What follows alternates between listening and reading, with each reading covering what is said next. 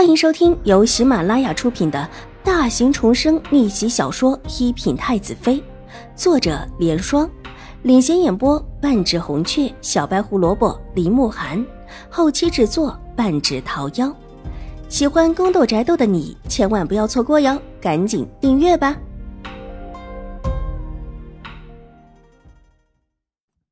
第九百六十八集，臣见过叔皇。楚留臣抬起了眼眸，看了看跪在地上的几个兄弟，又看了看暴怒的连青筋也抱起来的皇上，温和的道：“手一指。”小轩子急忙伸手扶了他一下。楚留臣从轮椅上站了起来，就要向皇上跪地请安。你不必了，就先坐着吧。看到楚留臣的举止，皇上的脸色柔和了几分，挥了挥手。楚留成也没有推却，扶着小轩子，他就重新坐下了。小轩子又重新的站到他的身后。叔皇，这是。楚留臣看了看跪在地上的三个人，又看了看坐在上面的皇帝，脸上带了几分困惑，神色之间很是正冲。看看，都是朕的好儿子。这会儿朕好好的，便已经迫不及待是吧？在心？什么在心？若是让朕查到这事跟谁有关？皇上的神色冷厉，拿起了手边的几本折子，劈头盖脸的甩到了他们的脸上。几个市井流言，你们几个就要迫不及待的上蹿下跳？看起来一个个都挺闲的。居然对一个市井流言，而且还是后宅的市井流言这么在意。朝堂上的朝臣们都不管正事了，就管着后院几个女人的事情。皇帝说到这儿又气不过，又把另外的几本折子也全部都扔到了他们的头上。父皇，儿臣不知道什么事，儿臣冤枉啊！周王拉开了一本砸在脸上的折子。顾不得这会儿鼻子被砸疼了，急忙大声的辩解：“父皇，儿臣也不知道出了什么事情。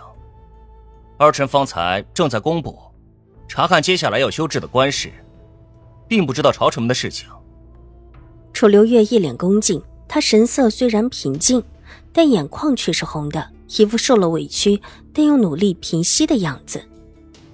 父皇，儿臣在看戏啊。儿臣就是在那边体察个民情什么的，真的不知道有什么事跟儿臣有关啊。最小的楚留心更是叫起了撞天区，他真的觉得委屈呀。外面乱传的话他也听说了，他今天出去原本就是想要找找到底是从哪里传来的，这一找就找到了戏园子里，还没待查清楚呢，皇帝就把他传过来，一顿的臭骂，到现在。楚留心都觉得头昏的很，也不知道自己错在了什么地方。朝臣们的折子跟他又有什么关系？好个体察民情，居然还体察到戏院子里！父皇，儿臣是真的。父皇若是不信，可以去查。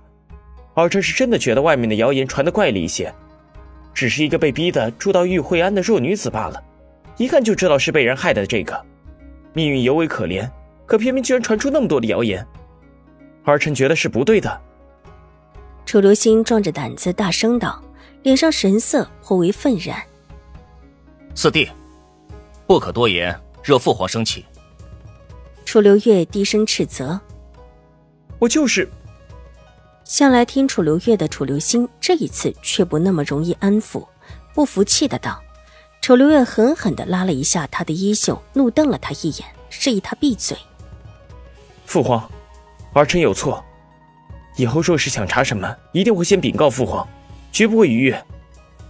楚留心不情不愿的认错，两位太监急匆匆的进来禀报，德荣到了门口拦下。戴德听到他们的禀报，只能苦着脸进来回禀皇帝。这种事情可大可小，但两个太监这么说，他也只能够这么报了。禀皇上。御花园里的呃，养着的一群锦鲤全全死了，说说是灾星祸害。禀禀禀禀皇上，花房里正盛开的一些堂前燕死了，说说是灾星。德荣的话还没有说完，上头就挨了一折子，扑通一声，急忙跪了下来。皇 皇上，奴才知道这话是妄谈，但宫里现在也在议论这事儿，出出了事儿就往这上面传过去。德荣也恨呐，皇上这会儿心气不顺的很。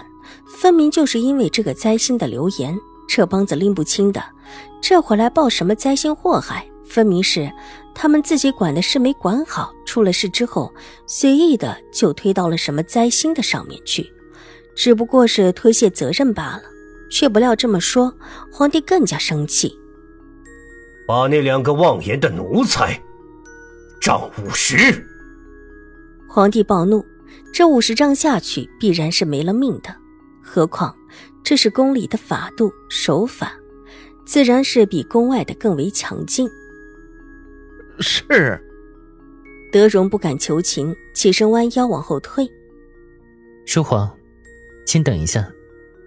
淡雅清贵的气音，在这个御书房里，这时候显得很突兀，但也很柔和，仿佛立时就化解了整个书房里凝重的气氛似的。陈王要说什么？看到是楚留臣说话，皇上的心气平和了几分。虽然脸上还板着没有一丝笑意，但声音却是和气了起来。说皇，五十仗下去，这两个奴才必然是死。说皇还是少打几仗，把他们的性命留下来，审问一下，或许会知道为什么宫里也有谣言。以往外面的谣言再厉害。也不可能影响到宫里，莫不是因为？楚留臣的俊眉紧紧的皱起，声音虽然温雅，但神色中却有几分黯然。这话说到这儿就没有再说下去了，头缓缓的垂下，不再言语。本集播讲完毕，下集更精彩，千万不要错过哟。